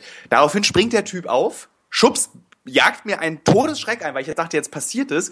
Und dann fangen aber alle plötzlich an zu lachen, inklusive meiner Kontaktperson, die das mitorganisiert hat, dieses Gesprächs. Und ich dann so, Alter, was ist denn jetzt los? Und dann fanden die das einfach wahnsinnig lustig, mit diesem Aufspringen mir so einen Schreck einzujagen. Die wollten die ganze Die Zeit. wollten dann sehen, ja, siehst du, Luschen, du hast, ja- also du hältst uns gar nicht für Luschen, sonst hättest du dir jetzt nicht ultra in die Hose geschissen. So, genau so. Bis Also- zu diesem, war das aber auch wirklich alles super bedrohlich. Und dann wendete sich das aber auch alles so ins, ins, ins, äh, ins so, jetzt ist alles plötzlich heiter und lustig. Trotzdem hat der Typ die ganze Zeit mich dann immer noch so angeblitzt mit seinen Augen. Aber bis zu diesem Punkt, dieses ganze Interview, das war so unangenehm, mit diesem Typen zu reden. Und auch alle Übersetzer, die wir in Berlin hatten, so Japaner und Leute, die irgendwie Japanisch sprechen, meinen so, Alter, was für eine Yakuza-Fresse. Unglaublich. Japaner würden mit dem, wenn der auf der Straße läuft, wechseln die die andere Straßenseite. Für uns ist es halt eher so ein, naja, sieht ein bisschen düster aus. Aber in Japan erkennst du halt an der Visage und wie du guckst schon, was für ein Typ das ist. erkennst du hier auch, die Leute. Das, das war dann auch so geil. Der, ich frage ihn dann so, das war dann auch so eine geile, unangenehme Frage für ihn, so wie viele Leute er schon umgebracht hat. Das ist halt Und? einfach so krass. Er meinte dann so, überlegt so, guckt so böse durch die Gegend. Sechs. Und das war halt so einer der ersten Drehs, die ich hatte mit diesen Themen. Und dann so, ich so, oh krass, sechs Leute hat der abgemokst, Alter, richtig heftig. Und dann irgendwie so, sechs Wochen später in El Salvador, frage ich irgendwie so einen Polizisten, äh, frage ich so einen Typen, der einfach nur so ganz MS-13. das ist so, so, so, so, so ein Pupi in der Gang, der aber dann an, der So, hat hä, was? Mit der Machete jetzt? Oh, 18. Und er dann so, wie viele Leute hast du umgebracht? Und er dann so, äh, warte, rechne, rechne. 26. bin aber auf freiem Fuß, weil ich, weil ich verraten habe, wen ich umgebracht habe und wer meine Gangmitglieder sind. Deswegen musste er nicht ins Gefängnis. Und das ist dann so, okay, ich, das ist hier einfach nochmal so eine andere Welt. Und das war zum Beispiel auch was Besonderes, dass du das alles in so einen Kontext stellen kannst. Das ist halt eine krasse Möglichkeit, dass du innerhalb von einer Sendung diese Yakuza, die jeder kennt, und dieses El Salvador, was du nur mal so am Rande irgendwie in so einer ja Statistik dazu sagen, äh, Japan und El Salvador sind natürlich ganz verschiedene Länder vom Entwicklungsstand her nicht nur, sondern auch komplett die Kultur. Japan hat ja eine ganz andere, also ich finde jetzt sechs nicht minder krass in diesem äh, japanischen Kontext so, ja, also es ist mega ja, krass in Japan. ja genau, ja äh, ne, das ist ja schon und die haben natürlich auch einen ganz anderen Ehrbegriff. Ich weiß natürlich, das werden die in El Salvador werden auch irgendwas von Ehre und so weiter faseln. Nur die. Japaner, das sind ja tatsächlich noch Samurai. Ja, äh, irgendwo. Die haben ja noch tatsächlich noch diese Mentalität irgendwo, ja. ja. Und das ist dann, das ist natürlich irgendwie was ganz anderes. Und du wirst da äh, in Japan natürlich auch, ähm, kommst da auch gar nicht rein irgendwie so. Also du, dass du es da schon so geschafft hast, aber du bist halt trotzdem, du wirst nie, also so wie ich es von äh, David erfahren hatte, selbst wenn du dich mit den Leuten anfreundest, du kannst nie so richtig auf deren Ebene sein. Also selbst wenn das deine besten Freunde sind, dann bist du, du kannst nie als Japaner angesehen werden oder so. Niemals. Also, Ja, weil das du, ist noch das mal eine ja, eigene. ja. Aber ich war schon froh, dass sie uns überhaupt diesen Einblick gewährt Ja. haben. Wir waren ja dann auch noch bei diesen, was ja lustig ist, immer illegale Kämpfe, was ja Mhm. legale Kämpfe sind. Also so, so äh, Street, also hier dieses, wie heißt es, äh, diese äh, Kickbox-Kämpfe. MMA. Äh, genau, die sind legal, aber das Geschäft dazu ist illegal, nämlich diese Wetten. Und du sitzt halt so in diesem Publikum und du siehst halt einfach, jeder ist Yakuza. Und ich habe dann mit den Kämpfern gesprochen und meinte dann irgendwie so, wer ist denn eigentlich jetzt im Publikum alles Yakuza? Und der Kämpfer so, hä, alle? Also, Tilo so, äh, guck um. Ja. Ähm, Also wir wollten halt dieses Yakuza so ein bisschen so als diese, die haben ja diesen Verruf, als dass sie die coolen Typen äh, aus der Schule sind, aber eigentlich sind es einfach auch Drecksäue. ja, hör dir, ey, ohne Scheiß, das soll jetzt hier keine Hausaufgabe sein. Echt, wenn du mal Langeweile hast und irgendwo im Supermarkt bist oder so, hör dir mal von David die Folge an. Weil der da wirklich lang gelebt hat. Und er meinte halt, es wäre auch, da gibt's ja auch natürlich noch so Halbstarke bei denen. Das ist auch nochmal, Genau. die haben nochmal so einen eigenen Namen irgendwie. Ja, so, so Anwärter irgendwie. Bei dem waren wir auch, das, wenn du, also wir waren bei diesen Motorradgangs, damit hat, Ja. fängt das alles an, Boso-Soku. Und sind dann mit denen auch so, das haben wir lustigerweise wieder rausgeschnitten, weil dann bin ich so mit denen rumgecruised. Und das hatte dann irgendwie, passte dann irgendwie nicht mehr so, weil ich mit denen rumcruise, aber wir wollten trotzdem diese Boso-Soku noch erzählen. Und dann waren wir bei so einer Girls-Gang und das war auch so geil, die dann immer so an einem Abend erzählen sie dir, ja, also wir machen hier gar nichts mehr, wir sind nur noch so ein Motorradverein. Mir kam es halt auch echt so vor wie so ein Karnevalsverein. äh, und dann aber am nächsten Abend triffst du dich mit der nächsten Gruppe, so eben so Mädchen, die dann so, also ja, wir, wir verhauen auf, also wir, der Polizei auch auf die Fresse, das ist kein Problem. Jetzt hat's geklingelt, warte mal kurz. Ja, ich warte. Ja, finde ich ja schon mal ganz großartig, was der äh, Thilo hier so erzählt. Ähm, ach, das war ja schon. Ich bin Ich dachte da. schon, ich überbrück das jetzt ja einfach so ein bisschen, aber da bist du ja schon, das war ja ganz leicht. Du hast ja eine kleine Wohnung. Arbeitszimmer ist direkt neben der Klingel. Alright. Ja, äh, also Bullen verkloppen die auch so. Ähm, die Mädchen. Ähm, äh, ich hörte mal, also das, das ist eine Geschichte, das ist so eine der wenigen Sachen, die, die ist auch von Gavin, habe ich in seinem Buch gelesen. Der war ja äh, Englischlehrer in Japan, unter anderem mal. Und er meinte, ähm, dass die alle kein Englisch können und dass das, äh, dass du da die ganze Zeit, wenn du Bock hast, kannst du besoffen die ganze Zeit Motorrad fahren oder so. Und wenn die Bullen dich anhalten, Jo. fängst du einfach an, mit denen Englisch zu Jo. reden. Und weil die sich so schämen, dass sie kein Englisch können, Das kann ich nur bestätigen. laufen. Wir hatten so, wir haben ja für nichts irgendeine Drehgenehmigung gehabt. Wir haben einfach, weißt du, du brauchst ja für Tokio so überall, wenn du irgendwas Ja. drehen willst, eine Drehgenehmigung. Und da war es dann auch so. Ich wusste halt, wenn jetzt ein Polizist kommt, einfach knallhart auf Englisch mit dem reden, dann gehen die wieder weg. zu schämen, so, ja, okay. Also, okay, ja, was für eine schöne Kultur, ja. Ja, das könnte ich mag ja, ich, ich könnte, also ich wurde vor kurzem gefragt, wenn ich mir so zwei, äh, wenn ich mir so einen Pass aussuchen könnte für ein anderes Land, ist Japan tatsächlich äh, das Aber Land. findest du es nicht krass, dass wir so schnell und so hysterisch sind bei allem, was Rassismus angeht? Und wir sind ja selber auch angeblich das rassistischste Land der Welt. Und äh, äh, wir sind ja ganz schreckliche Menschen. Äh, Wir sind ja islamophob und rassistisch und sexistisch und so weiter. Und bei Japaner sind das ja wirklich. Und wir, Also es ist richtig. naja, Japaner sind das halt wirklich und auch ganz unverhohlen und die würden sich auch nie zieren, das zuzugeben. Aber bei denen finden wir das gar nicht schlimm. Also, weißt Ich du, glaube, weil das die so weit weg denken ist. so, oh, das sind Japaner, weißt du?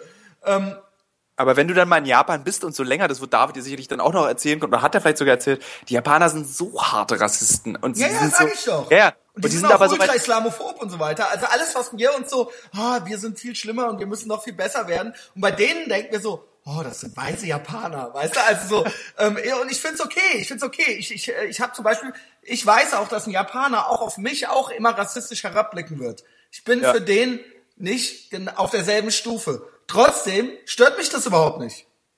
Also ich finde das ein bisschen zum Schmunzeln und ich finde das ein bisschen, gut, vielleicht fände ich es schlimm, wenn ich da leben würde oder so, aber ich finde das legitim und wenn er Bock hat, so, dann soll er es halt machen. Du kriegst so. es halt nicht mit, weißt du, in Deutschland gehen die Idioten dann auf die Straße und demonstrieren hier so Hogesa und äh, Salafisten raus und alle Islamisten, ich hasse so weit sie in Japan. käme es ja da gar nicht. Weil, äh, so weit Ja, käme es ja da, ja, aber weil eben alle sich total einig sind. Dass Na, es äh, die gibt- Kultur, es dass gibt- die, die Kultur so zu bleiben hat und dass du da gar nicht ankommen brauchst. Äh, was mich Scheiß. sehr überrascht hat, das habe ich zum allerersten Mal jetzt gesehen, in Shinjuku an dem, an dem Bahnhof gibt's jetzt so Typen, so diese, diese so rechte Nationalisten aus Japan. Und die haben richtig so, wir wollen, die demonstrieren das auf so eine geile japanische Art, sehr laut, organisiert, ordentlich geschriebene Zettel, alle auf einer Stelle.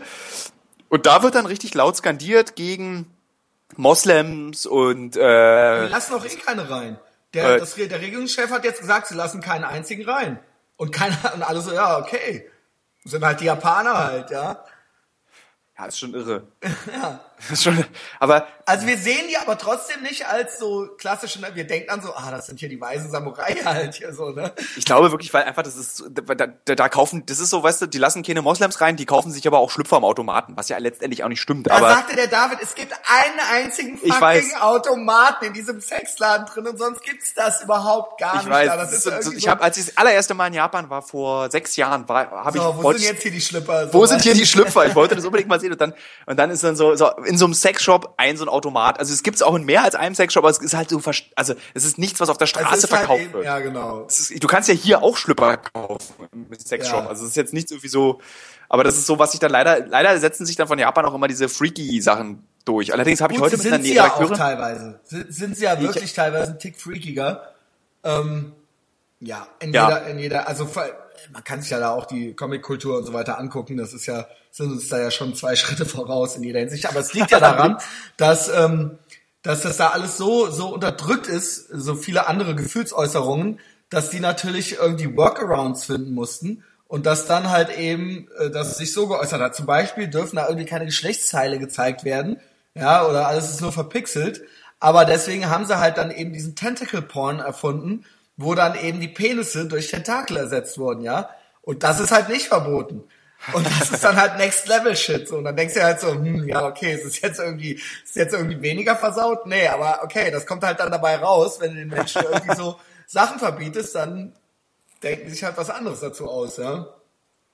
Ähm, Tentacle Porn haben wir gar nicht drin gehabt bei uns diesmal. Tentacle Porn, ja, das ist halt eben Zeichentrick, ne? Also, Ja, also ähm, ja klar, ich genau. habe auf jeden Ja, Was heißt klar? irgendwo, ich habe mir, ich kaufe mir immer so einen so einen Manga-Porno, also so ein Hentai, wenn ich in Japan bin. Ja. Wo ist denn der? Der liegt im Wohnzimmer jetzt, weil ich die jetzt, ich finde die ja sensationell und auch diesen Genau. Output. Da kommen ja eine Milliarde von diesen Comics pro Woche sind raus. sehr kreativ, weil eben Ja. gewisse andere Sachen verboten sind, haben die sich halt gedacht, naja, was können wir dann dann nehmen statt den Penissen jetzt? Nehmen wir doch Tentakel. Und dann ist er natürlich, äh, war hieß es natürlich feuerfrei. Ja, Tentacle Porn ist ein eigenes Genre. Mit vielen Fans. Schreib's dir auf. ähm, äh, ja gut, das waren dann die Yakuza und das waren ja anscheinend schon so die harmlosesten Gangs. Genau. Äh, wir sind danach, fand, ich, das fand ich ganz cool. Dann sind wir dann nochmal, waren wir in den Favelas äh, von Brasilien und sind mit so Jugendlichen durch die Gegend gezogen, die heißen Pichador, die so Graffiti machen ganz viel. Genau, da hab Und- ich, da war in deinem Trailer auch drin, da wo du aus dem Fenster hingst und da rumgesprayt hast. War das Genau. das? Ja, genau, das war ziemlich cool. Da durfte ich auch, habe ich auch mitgesprüht, weil so früher in Berlin habe ich auch gesprüht. Das habe ich mich mal, cool. dann habe ich meinen alten, habe ich meinen alten Tech gesprüht Mit und Berlin gefragt, Crime unterwegs gewesen oder was? äh, die waren die anderen aus Westberlin. Also, Die außerdem waren die ja im Verruf. Ja genau, das waren ja so Assis, ne? Ja, die waren auch relativ, die haben immer gleich zugeschlagen. Ja genau, ihr wart ja so, und du warst wahrscheinlich bei so Gymnasiasten dabei. Genau, ich war CHR und dann gab's ja noch CHK und dann habe ich immer schön vom K oben das K zugemacht und dann war es ein CHR-Tag. War super. Warte mal, das ist, glaube ich, ganz schön gefährlich. Egal. Äh, Jetzt kommt's. Und- Also ich weiß, genau. dass so Sprayer werden ja ultra hart verfolgt, ja? Also das ist ja immer noch so, was verjährt ja auch nicht so schnell. äh, ich glaube, das ist zehn Jahre verjährt. Das Okay, ist raus. Ich wurde auch oft genug erwischt und dann habe ich irgendwann entschieden, dass es mir einfach nicht wert, irgendwie dann irgendwann im Knast zu sitzen. Deswegen, Ja, weil die dir dann noch ver versuchen, noch alles mögliche andere anzuhängen und du Genau. musst dann da rumpetzen und so weiter, ne? Und Du hast, du hast als Bundeskanzleramt dran, ges- rangesprüht. Was? Genau, und so, nee, dann sag halt, wer es war, so, ne? Okay, und so weiter.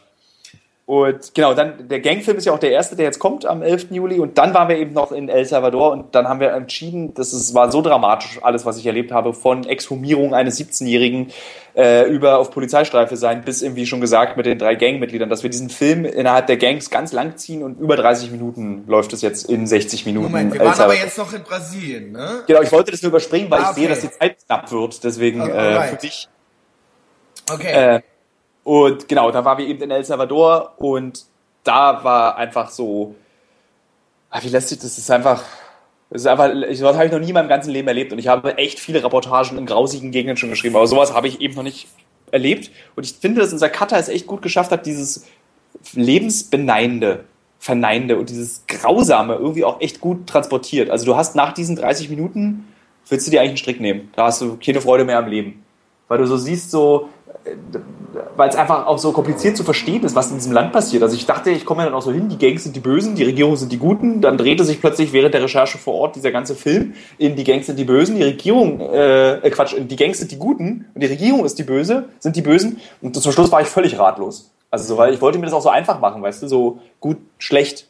Das kannst du ja manchmal machen. Besonders bei kriminellen Organisationen. Da denkst du ja dann so, das sind halt einfach keine, keine guten Typen. Und dann am Ende hast du einfach gemerkt, dieses ganze Land ist einfach gefickt. Das ist irgendwie so, da kannst du, da ist nichts mehr zu retten in diesem Land. Eigentlich Was- müssten alle, alle raus, alle nach Europa, alle in die Psychotherapie und ein neues Land geben. Und wie, äh, also wenn ich fragen darf, was waren da so, du musst, bist dann da auch mit der Gang, so wie mit den Hooligans, bist du mit der Gang quasi so auch so um den Block gezogen oder was? Oder wie? Es geht leider nicht so, so hatte ich es mir gewünscht, dass du mit denen um den Block ziehst. Du, wir haben uns an einem geheimen Ort getroffen, weil wenn du mit diesen Typen um den Block ziehst, werden die halt sofort erschossen. ja. Das war dann, als wir an diesem geheimen Ort uns getroffen haben, äh, kann ich erzählen, es war eine Tankstelle äh, in San Salvador, die hatte so doppelt verspiegelte Scheiben, also du konntest so von innen nach außen gucken. Und so ständig sind dann halt so Typen einfach mit so AKs offen an dieser Tankstelle vorbeigelaufen. Und ich habe halt, weil das war der Zeitpunkt, wo ich das Gefühl hatte, okay, eigentlich ist die Regierung das Böse, das Schlechte, dachte ich einfach die ganze Zeit, dass gleich die Polizei vorkommt, vorbeikommt und eine Granate in diese Tankstelle wirft. Weil ich meine, wann haben die schon mal die Chance, dass Ja. diese drei Anführer an einem Ort sind und dann ist es auch egal. Tankstelle auch noch. Oh Gott, ey, muss es denn eine Tankstelle sein? Und äh, der eine hat, der eine Mara 13 hatte mir dann zum Beispiel erlaubt, dass ich in sein Viertel darf. Und dann sind wir direkt danach ohne ihn in sein Viertel und konnten mit diesen, also man muss sich diese Viertel vorstellen wie so gated, das Gegenteil einer gated Community. Also die, sind, die haben mitten in San Salvador ziehen die Zäune durch die Bezirke und wer da reingeht und hm, du, die Leute wissen nicht, wer du bist, wirst du erschossen. Ohne mit der Wimper zu zucken.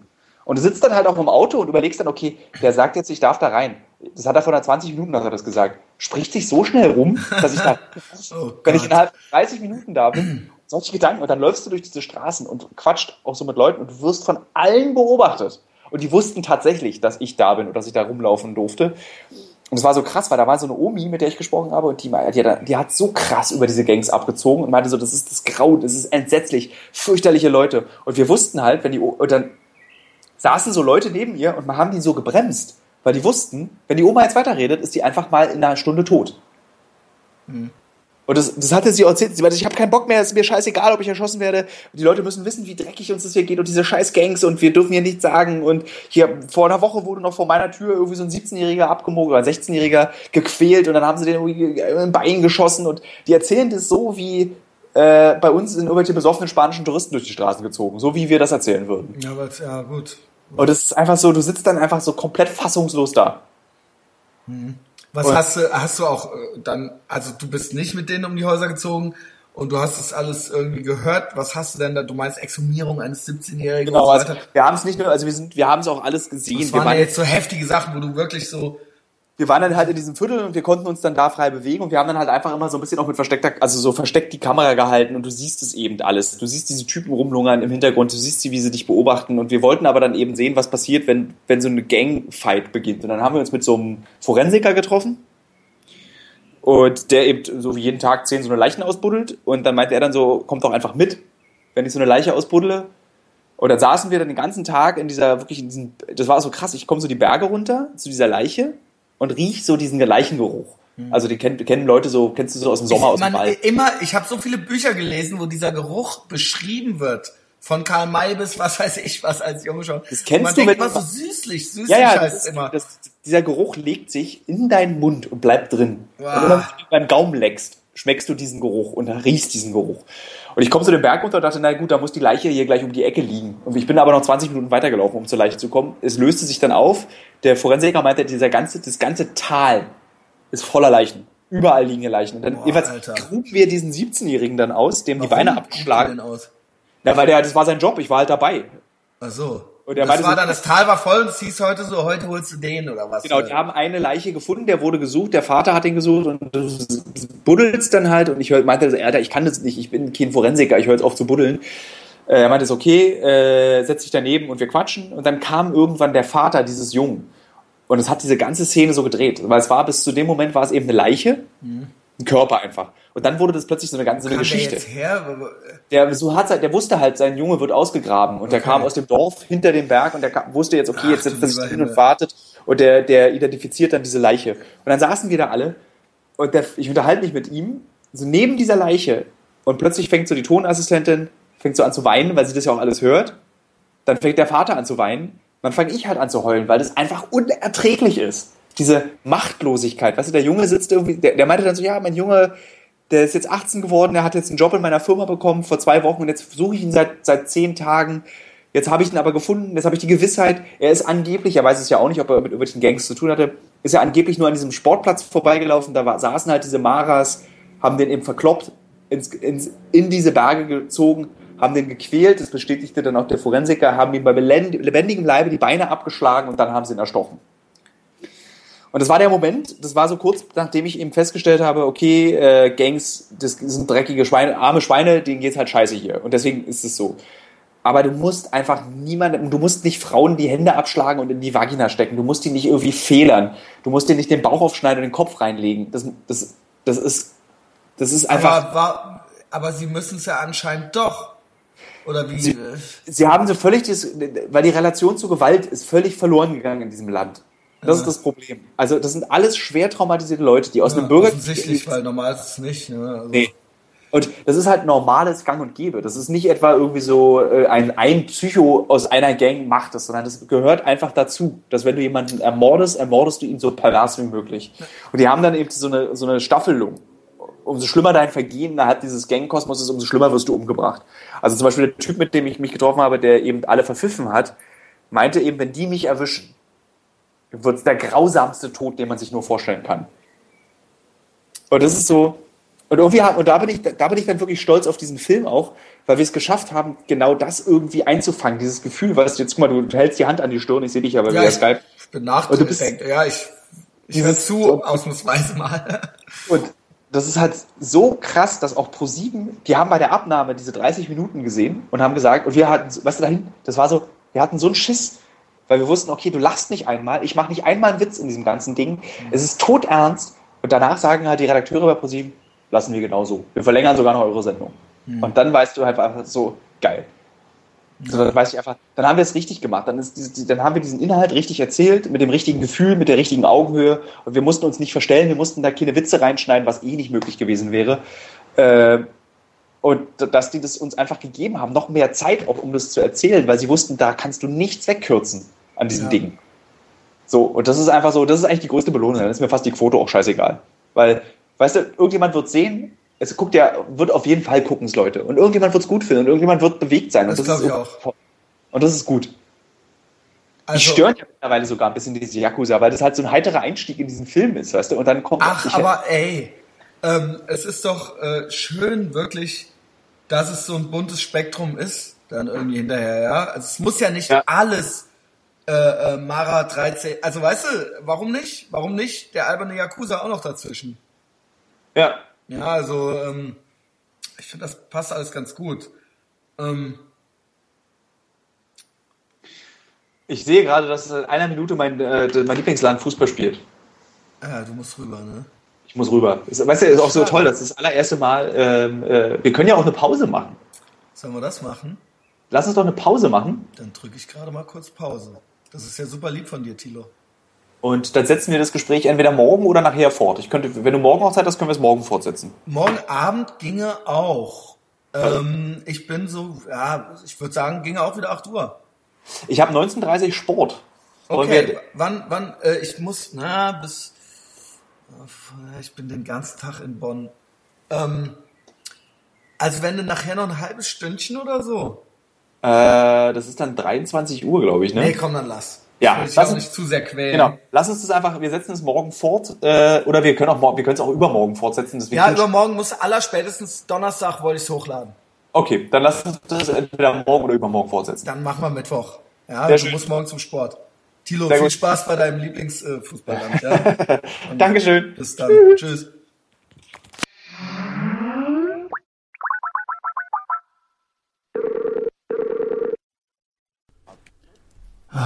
Da bist du ja. Und hörst du mich? Ja, Sehr gut. ich liebe dich mehr als einen Freund. Ey, weißt du, wie schlimm sowas für mich ist? Also, das gehört, also übrigens, wir sind zurück, ja. Das Island-Spiel ist jetzt vorbei. Es liegen 48 Stunden zwischen eben und jetzt, circa so ungefähr. Und es ist ein neuer Fußballfan geboren. Ja, wirklich? Ja, ich hatte richtig Spaß. Ich habe mitgefiebert und habe so Island hat gewonnen. Ich habe Geräusche gemacht beim Fußball gucken. So, uh, uh, oh, oh, so. Mit, äh, hast du denn mit so richtigen Fußball-Haudegen geguckt? Ja, es gibt da, ich habe die alle aussortiert in meinem Freundeskreis. Es gibt noch so einen, der übrig ist und der hat mit mir ganz mitleidig, hat er mit mir Fußball geguckt. Ah, okay, aber der ist auch so richtig Fußball. Ja, ja, das ist so einer, der so, so Werder-Bettwäsche hat und so. Hat der, der, also akzeptiert er dich, weil wir sind ja quasi so, du bist jetzt das, ich bin ja Next Level Shit, ich bin ja über allem erhaben und ich habe das alles gar nicht mehr nötig, das hatten wir ja schon geklärt. Du bist ja jetzt so wie, wie man das Frauen immer vorwirft. Wenn WM ist, dann malen die sich auf einmal so ein Deutschlandherzchen auf die Backe und so weiter und sonst haben die halt null Ahnung. Auf dem Level bist du ja jetzt. Ja, genau, ich Nur mit auf. Island. Ich habe tatsächlich dann darüber einen Artikel geschrieben über dieses Ja, Island. das, war das heute dein Artikel heute, den Genau. du schreiben musstest? Äh, ach nee, das habe ich gestern gemacht. Das habe ich direkt nach dem Spiel. Da steht folgender Satz in dem Artikel. Ich kann ihn öffnen, weil im Internet werden ja auch Artikel veröffentlicht. Da steht, da steht drin, warte, der folgende. Satz. Ja, ach so, die, hier fährt viel Krankenwagen vorbei an meiner Wohnung.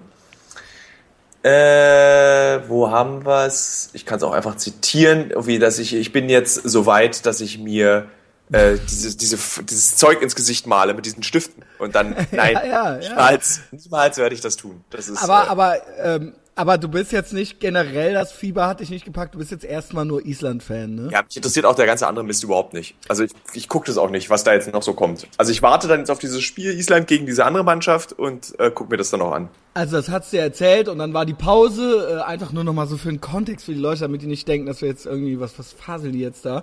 Und ähm, ähm, dann habe ich dich jetzt gerade versucht anzuskypen, habe halt fast einen Herzinfarkt gekriegt. Ich möchte, dass man sich auf mich verlassen kann und ich habe äh, ich habe irgendwie Zwangsstörungen noch und nöcher und wenn dann alles einfriert, und nichts mehr funktioniert, bin ich kurz davor aus dem Fenster zu springen. Und dann habe ich auch schon Angst, dass du wegläufst und so weiter. Ne? Nein, nein, Ähm, alles gut. Es hat alles geklappt und ich freue mich, dass du nochmal Zeit und äh, Lust hast. Ich stelle aber gerade fest, in dieser Skype-Kamera mit nassen Haaren sieht ja ein bisschen aus wie Kim Jong-un, ne? Der hat ja so ähnliche Ach, Haare. komm. Guck mal, wenn der so wütend redet, dann wackelt er auch mit dem Kopf. Egal. Du hast ja, diese, diesen Mesut Özil postest du immer, ne? Ja, Ja. komm. Also, ich wurde ja auch schon, im- ich, ich wurde ja Also wenn tats- man es dann sagt, dann okay. Ich, ich verstehe den Joke halt so, aber ist natürlich ne, äh, also meine Freundin, natürlich immer, eine wenn die, Frechheit eigentlich, ja. meine Freundin guckt ja Fußball und die sagt immer, wenn Mesut Özil aus dem anderen Zimmer, in dem Fußball läuft, Tilo. Ist das immer noch die? Ja, ja, ist immer noch die. Liebt ihr euch immer noch? Weil was Ja, soll ich jetzt sagen sonst, ne? Selbstredend. Also selbst, da muss ich nicht Ist mal nachdenken. Krass. Also hört gern Folge 62, da wollte ich dem Tilo eigentlich das schon irgendwie alles, wollte ich ihm erklären, dass es das so- sowas eigentlich gar nicht gibt. Wir sind immer noch zusammen. Aber lass mich schnell den Bogen schlagen um die Mesut Özil-Geschichte, dann können wir Genau. weiterreden. Zwar stand ich mal, oh, Geht da noch ab bei euch? Äh, Keine Ahnung, ich wohne an einer sechsspurigen Straße. Ich mache mal Fenster zu. Bleib Ja. mal dran. Ja, jetzt macht das Fenster zu. Dumm die dumm. Das ist alles total echt. Das ist alles total echt. So besser. Ich schneide Äh, nichts raus. Und zwar stand ich in Ruanda am Flughafen und äh, musste ein Autogramm geben, weil die Leute dachten, ich sei Mesut Özil. Ach nein. Ja. Na gut, ihr seht auch alle gleich aus, ihr, ihr Weißen. Aber dann direkt auch einfach, ich meine, sie hätten mich fragen können, ob ich aussehe wie der Bachelor. Es gibt irgendeine Bachelor-Folge, wo einer aussieht wie ich oder Mesut Özil. Sie haben sich Das für weiß Mesut ich Özil alles gar nicht. Ich gucke ja nie fern. Das, ich habe so weit geschafft, dass ich selbst in so, äh, so in so einer In oder so, so diese Frauenzeitschriften, da stand drin, versucht sich Thilo Mischke als Journalist in die aktuelle Staffel Bachelorette einzuschmuggeln.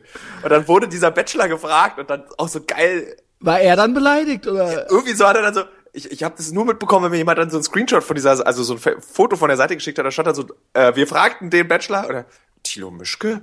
Wer ist ein Thilo Mischke? Den Namen habe ich noch nie gehört. Aber du, also gut, äh, äh, du wirst schon auf der Straße erkannt. äh, Wie sehr, ist sehr. das so? Ah, sehr selten. Okay, na halt- dann wollen wir es ihm verzeihen, oder? Ich kann das war schwer einschätzen. Ich kann das wirklich schwer einschätzen. Das war tatsächlich äh, so ja auch gemeint jetzt. Es war jetzt nicht so, also Alter, der hätte mich jetzt mal erkennen müssen. Nee, nee, es war genauso ja, gemeint. also Galileo und so, das ist Ja. mir jetzt schon auch ein Begriff, ja. Also so ist es Die kommt auf nicht. die Stadt an. Kommt auf die Stadt an, wo ich bin. So Je Berlin, größer, desto besser oder je kleiner, desto je kleiner, desto besser. Berlin selten, München ständig. Ja, Berlin, ja klar, die sind ja alle noch auf der After Hour, ne? Wenn, Genau. Also ist ja logisch. Zwölfjährigen. Ne? Direkt nach Doppelstunde Sport in die After. Ja, ey, es sind ja total viele schreckliche Sachen passiert. Ich glaube, als wir es anfingen, war ja schon Brexit und dann, als wir aufhörten, hat Island gewonnen. Das war ja ultra schrecklich äh, für England alles. Und jetzt ist Götz George, war der schon tot, als Ich, glaub, wir der, begonnen? ich glaube, der war schon tot. Aber jetzt ist auch noch Bud Spencer gestorben, ne? Äh, In der Zwischenzeit. äh, und dieser, äh, dieser österreichische Karikaturist Dykes, Dykes, Manfred Dykes. der hat mich zum, das hat mich zum Beispiel berührt, weil das war so das erste Mal, kann ich mich erinnern, meine Mutter hat mir die hingelegt und diese Alben von Mutter? dem, ja, die ist Buchhändlerin. Sei ja Okay. schon, glaube ich, ach, genau, die hatte diese, Sagen. äh, die hatte diese äh, Bücher in der, also diese Alben in der Buchhandlung und die haben mich echt nachhaltig traumatisiert. Auf jeden Fall, weil da wirklich, also er wirklich halt auch geistig Behinderte oder jedenfalls sahen die alle geistig und körperlich behindert Ja. aus. Und ähm, also googelt halt Manfred Dykes, wer, wem, wer den nicht kennt. Ich glaube, jeder hat das, jeder kennt da, also da, auch vorm Internet kannte ich den schon. Ja, ich glaube, es gab kaum, ich kann es richtig so einen Witz mit Pointe bauen. Es gab nur zwei Österreicher, die Deutschland verstanden haben. mach, ihr macht es jetzt alleine zu Ende. Ja, äh, es ist ja auch immer, ich wüsste mal gern, wer der zweite ist, weil ähm, äh, ich sage immer, ne, ich äh, treffe mich ja oft mit äh, äh, Amerikanern und zeig denen hier die Stadt so und dann geht's ja auch dann schnell, äh, also Bonn ist ja auch nebenan, dann kommt man ja schnell mal auf Beethoven und Hitler, ja, wenn man den Leuten hier was zeigt, ja. Und dann sage ich auch immer, äh, das ist ja total alter Hut, aber für die ist das immer total witzig, sage ich immer, dass die Österreicher das Kunststück vollbracht haben, aus Beethoven einen Österreicher zu machen und aus Hitler einen Deutschen, ja. Das ist, äh, kann ich mir das Verhalten der- Frechheit. Ja, das kann ich mir gut vorstellen, der amerikanischen Reisegruppe. Das würde mich schon total freuen. ähm, ähm, ja, ich äh, äh, komme gleich noch zu deinen Kolumnen. Was hast du heute für eine Kolumne geschrieben? äh, heute habe ich über die, für die GQ, da, nach vier Jahren beende ich jetzt meine Kolumne in der GQ. Ach, und das war der Nachruf. Äh, nee, ich mache jetzt noch so zwei weitere und ich habe ja irgendwie in vier Jahren war ich ja in, warte mal, 48 Ländern habe demnach mit 48 Frauen geschlafen und ähm, jetzt bereite ich etwas vor für die, also ich schreibe jetzt noch zwei Kolumnen und die dritte wird etwas sehr Besonderes. Und das habe wieder eine Rampe gebaut, habe ich dafür jetzt. Gut. Dass man Und das da hast du den ganzen Tag dran gearbeitet. Nee, ich habe dann nochmal mit dem Chefredakteur telefoniert, wie wir das Also. richtig machen und dann hat ein Weilchen gedauert. Ich habe aber auch ganz viele andere Sachen noch gemacht, weil ja in, darüber haben wir ja ursprünglich gesprochen, anderthalb Wochen die neue Sendung auf Sendung geht. Genau. Und Am die- 11. Genau, wir sind ja immer noch mitten direkt im Schnitt und ich mache so verrückte Sachen noch und wir vertonen noch und deswegen. Ich quengel hier auch noch rum. Aber das ist ja alles Promo, ja? Also äh, alles, Ist was Promo, du mal von genau. Pro7 nicht an Street Cred kriegst, das kriegst du ja von mir. Das Ja, so aber für ProSieben habe ich, ein- hab ich ein Interview gemacht für die TV, für eine österreichische TV-Zeitung. Was wieder. Dykes, Hitler, was geht ab? österreichische TV-Zeitung. Das war aber ein ziemlich gutes Interview. Also eine richtige Zei Printzeitung? ja, Was geht ab? Wer, also, glaube- wer liest- ich glaube, wenn noch irgendwas funktioniert auf dem Printmarkt, dann sind es TV-Zeitungen. ist Also, nicht wahr. also was, also klar, also als Das ist wenn ja eigentlich das Sinnloseste von allem. Da habe da hab ich ja schon vor Apps habe ich ja schon immer nur äh, Videotext geguckt. ja gut, das ist jetzt, das, damit outest du dich als so mittelalt. Videotext. Meine Freundin zum Beispiel macht auch immer Videotext. Die guckt immer sofort in Videotext. Die auch mittelalt. Ja, das ist ja auch mittelalt tatsächlich. Ich bin immer so, ich, Videotext ist für mich sowas wie, so, weiß nicht, aus aus, als da irgendwie noch so Kupferrohre durch die Wand gelegt wurden. Nee, für mich war früher die Fernsehzeitschrift, das muss ich sagen, in den 90er Jahren noch. Ich habe ja eh popkulturmäßig, habe ich ja ein bizarres äh, Detailwissen und habe das alles so krass in mich aufgesaugt. Und das war für mich so ein Eskapismus-Ding. also so tief in mir drin bin ich so eine Art Nerd. Und ähm, die Fernsehzeitschrift und Abspann lesen, das war beides ultra, ultra wichtig, weil es gab keine IMDb und nichts. Und ich habe wirklich diese, äh, diese Fernsehzeitschrift auswendig gelernt mit, äh, wer hat jetzt hier die Regie geführt und das Drehbuch und so weiter und so fort. Und natürlich war auch auf jeder zweiten TV-Movie immer Pamela Anderson drauf. Oder eine andere blonde Frau. Ja, aber meistens war es Pamela Anderson. Ne? Und äh, von der war ich natürlich Da kann man, da kann man schön unsere, Gen- das wir, wir beide sind ja, glaube ich, eine Generation, da kann man Ja. sich schön verorten, wo wir so, wann wir pubertär waren. Ja, so, also wenn man jetzt so Pamela Anderson sagt, alle so Fragezeichen über dem Kopf oder ja, was soll das jetzt hier, die alte, die alte ähm, Backpflaume. Aber das war ja, ich sag, Pamela Anderson, circa 1997, ne? Ja. Das äh, war das Ding so. Und danach sahen die da, fünf Jahre später sahen die in allen Pornos erst so aus. Da war ja TV-Movie auch noch unser YouPorn. Ja, ja, gut, ja, ja, und halt Kopfkino halt eben auch noch. Ja, ne? genau. Also, diese Ankündigung für die Erotikfilme auf Sat 1 mit so einem gähnenden Stern, der immer, der Ja, immer gähnt. ja. Da stand immer so Erotik drei Punkte, Spannung kein Punkt, äh, dass Action man kein sich original auf diese Schrottfilme nachts um 0 Uhr auf Sat 1 halt eingehobelt hat halt, ne? gewartet. Das Ja, war also wirklich ganz und halt- Mann oh Mann. Man konnte auch nicht spulen zu den geilen Stellen und so weiter. Und dann immer Lautstärke auf einen Strich, damit es auch nicht die Eltern hören. Ja, ja, und halt am besten auch noch, weil man sollte ja schon längst im Bett sein, am besten auch noch so Helligkeit raus und so. Ja, also, ja. Weil ich hatte so eine Scheibe noch an der Tür irgendwie. Ähm, ja. Genau, dann kam immer der, der Hosenpeter und ist die Leiter hochgegangen und äh, wie die alle alle hießen. Äh, Graf Porno und das Schloss ja, ja, das mochte ich nicht. Also ich mochte dann schon lieber so Schulmädchenreport und Emanuel und so. Also so die Lustige, also so Frau Wirtin bläst auch gern Trompete und so weiter. Das, das war halt nicht so. Das fand ich besser. Ich, hab, ich mochte immer sozusagen, meine Erotik war immer verbunden mit Humor. so mit ja, Gute- ja Herrschaftszeiten und so weiter. Guter ja, Humor. Guter deutsch slash österreichischer Humor. Aber diese Ze Fernsehzeitschriften, die habe ich wirklich auswendig gelernt und ich habe das Programm zwei Wochen vorher auswendig gelernt, weil wenn man das dann verpasst hat, diesen den und den Film, dann hat das ja unter Umständen dreiviertel Jahr gedauert, bis der nochmal irgendwo kam oder so. Ja. Also jetzt nicht nur die Sexfilme, sondern halt auch, wenn man jetzt irgendwie äh, einmal in Amerika, ja, oder was weiß ich was, ne? Und das musste man dann halt erwischen.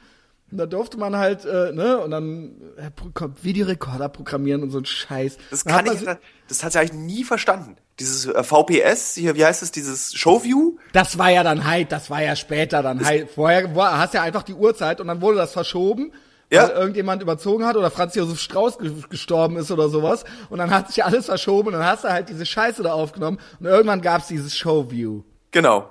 Das war, Das war aber hast du nicht verstanden. Nein, das war irgendwie, ich habe, das war auch so, das hatten nur die Familien aus zerrütteten Verhältnissen hatten Showview. Wie das bitte? Also ist- klar, ich komme aus zerrütteten Verhältnissen, aber Geld war immer da. Geld war immer da, also wir hatten ja immer äh, äh, deutsche technische Geräte, also immer hier Blaupunkt, Videorekorder schon mit Showview und so weiter, ne? Und ähm, das war dann natürlich, da konnte ich dann auch so ein bisschen so die zerrütteten Verhältnisse mit kompensieren, ja. Nee, Showview ist wie Mikrowelle haben. Das, das ist kein gutes Nicht. Zeichen. Das hat man nicht. Ich hatte, wir hatten auch kein, wir hatten weder Showview noch eine Mikrowelle. Und es gab einen Schlüssel zum Fernsehwohnzimmer, der, den ich mir immer erstehlen musste. Ja, geil. Ich habe natürlich auch jede Gelegenheit genutzt, äh, heimlich fernzusehen. Da habe ich Und- natürlich auch. Und äh, war wirklich Meister darin, auf wirklich nur noch ein Strich Lautstärke trotzdem noch alles zu hören. Also wirklich halt, ne, also völlig überempfindlich und völlig, ähm, also völlig schreckhaft halt auch so, ne. So, jetzt kommt jemand rein, so schnell aus. Ähm, Ja. ja. Das ist, das ist unsere Form des Verzichts. Wenn unsere Großeltern erzählen, ihr Kriegsverzicht, sie hatten ja nichts, nur Kartoffeln vom Feld. Unsere Eltern, die schlagende Großeltern hatten und wir, wir hatten nichts. Wir Ich habe dann aber auch irgendwann mal kurz bevor das mit dem Internet war, dann mal all, das Fernsehen komplett nachgesehen. Also ich habe dann, ich habe dann einmal alles geguckt. so, Also auch alle schlechten Sachen. Ich habe ja tatsächlich also alle neun. Staffeln von oder acht Staffeln von Roseanne geguckt und Ich halte. auch, das war so schlecht, war das gar nicht. nee, ich wollte gerade sagen, Roseanne gehört bis heute zu einer der besten Comedy-Serien, die ich je in meinem Viel Leben gesehen besser habe. als die Cosby Show, wo die einfach klickern wollten, dass alle Schwarzen halt Anwälte und äh, ähm, Gynäkologen sind, halt hier der Bill Cosby, ne?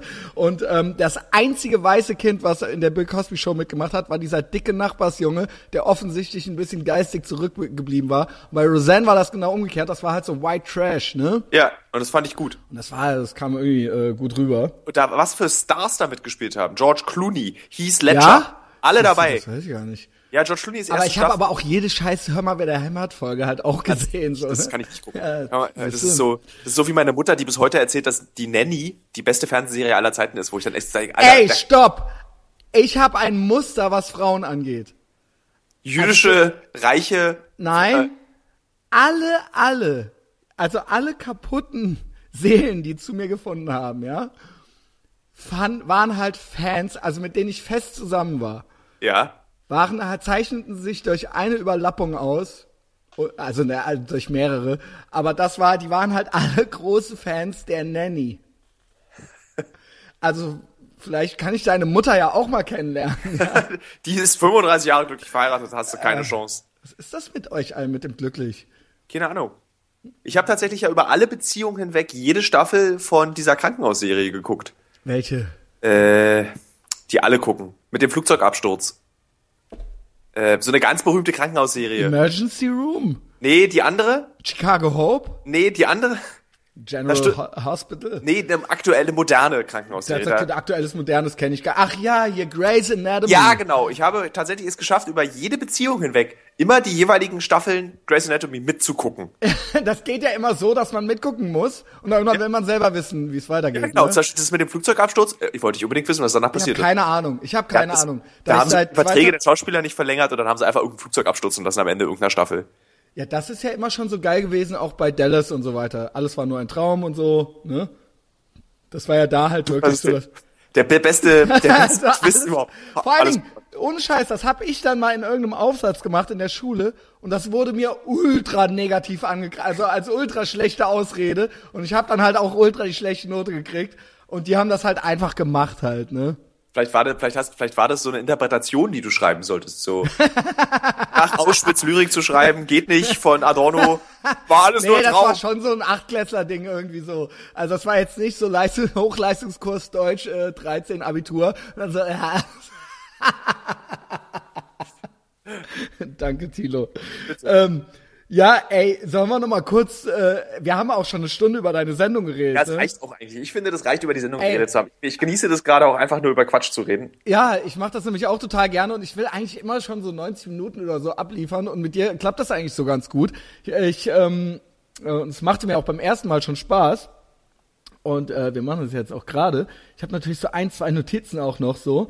Dann lass ähm, es noch abarbeiten. Naja, aber nicht, nicht zu der Show, sondern so allgemein. Ich äh, gu- guck dann immer, was hat er denn jetzt gerade noch so geschrieben letzte Woche oder ne, ich versuche ja so ein bisschen äh, im Bilde und vorbereitet zu sein. Und ich habe auch das, äh, und da sprachen wir auch in der letzten Folge drüber miteinander, also eigentlich müsst ihr die alle auch nochmal hören, äh, mit den Freunden und so. Ja. Ja, das fand ich ja jetzt hochinteressant.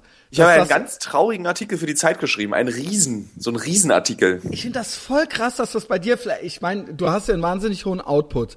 Ähm, ich habe die natürlich nicht alle gelesen. Ich habe auch die, in die Bücher immer nur mal so anfangs reingelesen, auch so zur Vorbereitung. Aber du hast immer, wenn du schreibst, so einen melancholischen Unterton. Ja. Vielleicht stimmt immer gar nicht. Und immer nur ist es hochselektiv, weil das nur die Sachen sind, die ich jetzt gelesen habe. Aber so als Typ bist du so ein ganz bumsfideles Kerlchen, ja. Und das ist ja, wie kann das sein, ja? Ähm, Es ist interessant, dass dir das auffällt, weil ich das ist auch so eine ganz persönliche Einschätzung von meiner Arbeit. Ich bin, wenn ich schreibe, egal was Ganz- trau ich schreibe, ich habe immer so was Trauriges im so Text. Traurigkeit, ja. Ich bin auch traurig beim Schreiben. Also ohne Witz, ich habe jetzt hier zum Beispiel, hier liegt jetzt neben mir der aktuelle Fokus, Mhm. und da habe ich über Hooligans geschrieben. Und selbst, warte mal, da kann ich. Ja, mach da, ruhig. Da ist mir beim Schreiben aufgefallen, dass du hier schreibst jetzt hier gerade eine Reportage über Hooligans und das ist so traurig dann manchmal.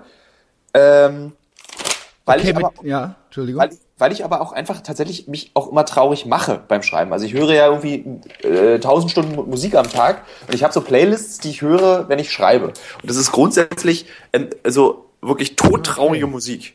Und ich weiß nicht, ich kann Das- besser schreiben, wenn ich traurig bin. Das finde ich krass. Also ich versuche mittlerweile, ich hatte mal äh, in, in der Zeit, als so Popkultur für mich so wichtig war, weil es kein Internet gab, also es ist immer noch wichtig. Ähm, aber auch als ich mich mal äh, äh, alleine fühlte oder so, oder als ich, ne, ich erzählte ja, ich habe ja auch mal zwei Jahre in Berlin gewohnt und so weiter, und da war ich irgendwie so, wusste ich nicht wohin und wo geht die Reise hin und man war weg und es gab kein Facebook und man ist zu Hause weggezogen, wohnte einfach 600 Kilometer woanders. Und da habe ich das alles so, bin ich da so voll eingetaucht und habe da auch ganz viele traurige Filme geguckt und traurige Musik gehört. Mittlerweile kann ich das gar nicht mehr. Es gibt ganz viele Sachen, die ich traurig und ganz toll finde und ich versuche es aber zu vermeiden. Also ich versuche halt echt so äh, Mood Management nennt man das in der Kommunikationspsychologie. Ähm, halt echt so ein bewusstes, das ist so ein bewusstes Vermeiden. Also zum Beispiel Chris Isaac oder sowas, ne? Finde ich ja ganz großartig und es ist ja ganz tolle traurige Musik.